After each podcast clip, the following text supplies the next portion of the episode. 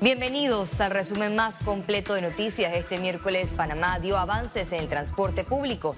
El ramal de la línea 2 del metro que conecta con el Aeropuerto Internacional de Tocumen fue inaugurado para ofrecer un mejor servicio de transporte a los turistas y residentes de Panamá Este.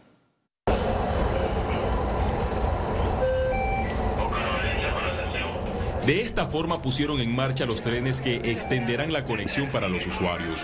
La nueva megaobra tiene dos kilómetros de recorrido y se une a las estaciones del ICE y Tocumen. Será de gran beneficio para cerca de los 100.000 panameños que residen en Tocumen, Cabuya, La Siesta, Hacienda Santa Fe, al facilitar el acceso a sus hogares y sitios de trabajo. Los trenes saldrán del andén central de la estación Corredor Sur en una frecuencia de 10 minutos. Además, la tarifa actual se mantiene para quienes se movilicen en la ruta del ramal, con 50 centavos en la línea 2 y 35 centavos en la línea 1. Esta ramal aporta una nueva ventaja competitiva a la actividad turística del país, fomentando también el comercio y los negocios en estas áreas como un impulso más a nuestra economía. El próximo proyecto que se pondrá en marcha es la conexión a través de una rampa que está en proceso de contratación para darle mayor comodidad a los turistas. Debe estar lista la, lado tierra, que es la acera, debe estar lista en 3, 4 meses. Y los primeros, la rampa, pues estamos esperando, según tengo entendido, que llegue un proceso pues, que conlleva la, a través de la Contraloría. El Metro de Panamá informó que se levantó la prohibición de cargar maletas de viajes en los trenes. Se va a mantener el horario normal que nosotros operamos normalmente en, la operación del metro. En cuanto a, la conexión, eh, en esta etapa, en una primera etapa, nuestros usuarios van a llegar a nivel de andén, bajan ya sea por elevador o escaleras y hay un chorel eh, que lo administra el Aeropuerto Internacional de Tocumen, que va a tomar entre 8 a 10 minutos dar la vuelta completa. El ramal representó un costo de 160 millones de dólares. Los trenes habilitados tienen la capacidad de transportar a 4.000 pasajeros por hora. Con la inauguración de este ramal, Panamá se convierte en el primer país de Centroamérica en tener una línea del metro que conecte su aeropuerto internacional con la ciudad capital. Félix Antonio Chávez, Econius.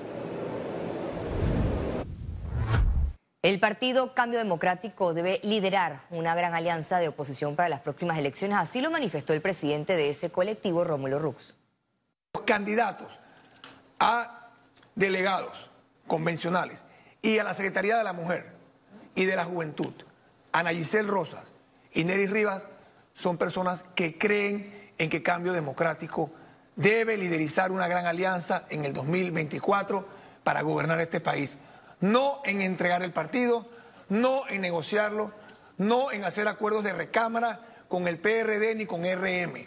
Nosotros somos un partido que se ha fortalecido, que se ha organizado y que se ha preparado para ir a unas elecciones el 19 de marzo, el 9 de julio y el 5 de mayo del 2021. El ministro de Salud, Luis Francisco Sucre, indicó que las autoridades mantienen una investigación para determinar las causas de la desaparición de dosis de fentanilo, un medicamento para tratar el dolor intenso. Nosotros no hemos recibido eh, mayor información, estamos esperando que se nos haga un informe, tenemos conversaciones pendientes con el doctor, el director general de la Caja del Seguro Social. Sin embargo, nosotros no podemos adelantar tampoco ningún tipo de información, ya que eh, hay que esperar el informe de la institución. Como Caja de Seguro Social, que se haga la investigación y entonces nos informe como Ministerio de Salud exactamente qué fue lo que pasó y cuáles son los pasos que se van a seguir. Y siguiendo con este tema, el diputado Juan Diego Vázquez expresó su preocupación por la desaparición de las dosis de fentanilo. Pide que la investigación se lleve de forma transparente. El fentanilo es el principal causante de muerte por sobredosis actualmente en muchos países del mundo. Y por tanto, debemos cuidar que ese delito que tiene connotaciones de cientos de miles de dólares sea investigado con toda la fuerza de la ley.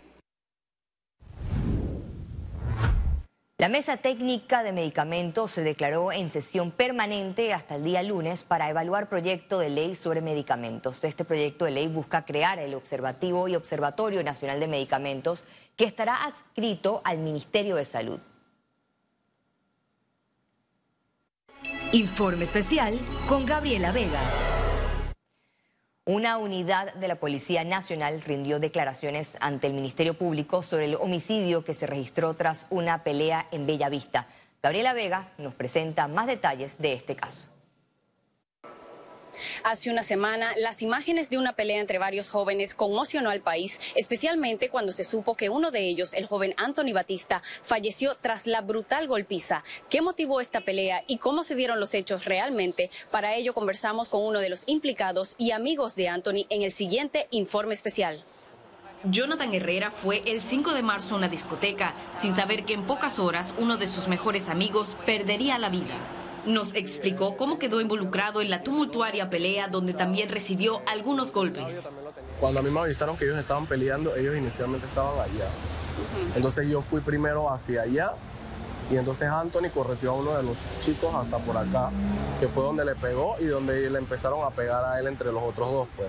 Entonces yo corrí de allá hacia acá y ahí fue donde me metí en la pelea. Entonces uno de los chicos cuando yo le pegué al otro, que él cayó al suelo, me empujó y yo caí aquí en este herbazal que está aquí. Los jóvenes se retiraron del lugar. Anthony todavía se encontraba bien y pidió que lo montaran en un taxi para ir a su casa.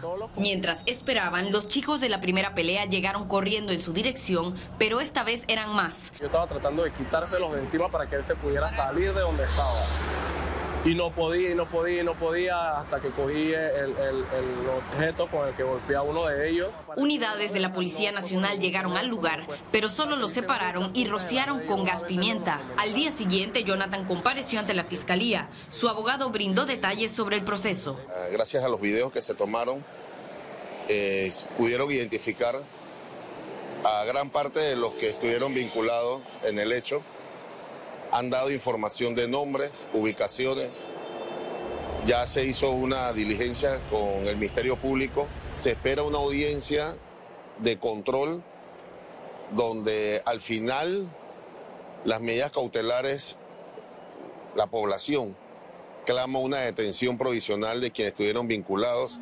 En los videos difundidos en redes sociales se observó a personas que no intentaron detener el conflicto y hasta se burlaron de los jóvenes.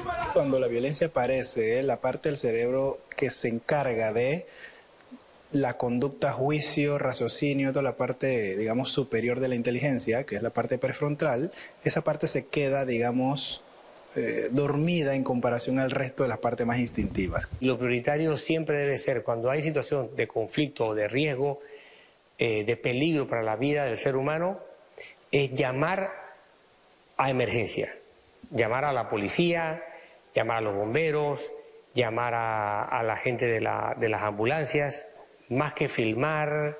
El pasado 10 de marzo, familiares y amigos le dieron el último adiós al joven Anthony Batista, pero la lucha no termina allí. Ellos exigen una condena para todos los implicados, pero sobre todo mayor protección de las autoridades para que hechos como este no vuelvan a ocurrir.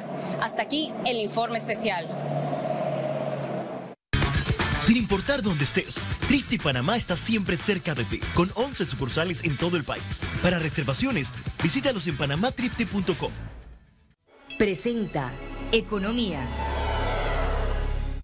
Panamá acogerá a los gobernadores del Banco Interamericano de Desarrollo, quienes evaluarán durante cuatro días las opciones de crecimiento e integración que hay para la región. Este 16 de marzo iniciará en el país la versión 63 de la reunión anual de la Asamblea de Gobernadores del Banco Interamericano de Desarrollo BID. Este miércoles en conferencia de prensa informaron que el evento es el más importante del organismo. Es a donde nos reunimos con los 48 gobernadores o sus representantes para hablar del BID, para hablar de la región, para hablar de nuestra visión, para hablar de las prioridades, para hablar del guion hacia adelante. Y eso es muy importante cuando uno empieza. Estamos muy complacidos que luego de más de tres años de no haber asamblea del BID de manera presencial, se haga en nuestro país. Es un honor para nosotros recibir a las 48 delegaciones hasta el momento confirmadas. En la reunión que se extenderá hasta el 19 de marzo, los gobernadores discutirán los desafíos de América Latina y el Caribe. Mejores servicios, menos pobreza, más igualdad y inclusión, más educación, más salud, todas las cuestiones sociales cada vez más se exigen. Los países tienen recursos limitados, sea porque las deudas o porque el fiscal nunca es infinito.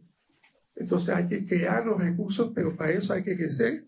El BID señaló que se siente satisfecho con los resultados logrados a la fecha con Panamá como socio estratégico. Hay una cantidad de apoyo y creo que Panamá tiene una cartera, digamos, tiene un, un, un conjunto de acciones que nos hace eh, tener orgullo en el BID eh, junto con, con Panamá.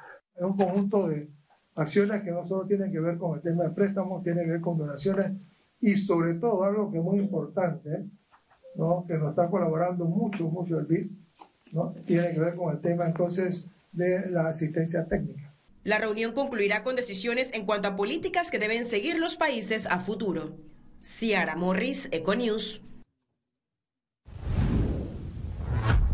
Este miércoles venció el plazo para la presentación de las declaraciones juradas del impuesto sobre la renta para personas naturales. El director de la DG, eh, Publio de Gracia, dijo que los contribuyentes pueden acogerse a una prórroga.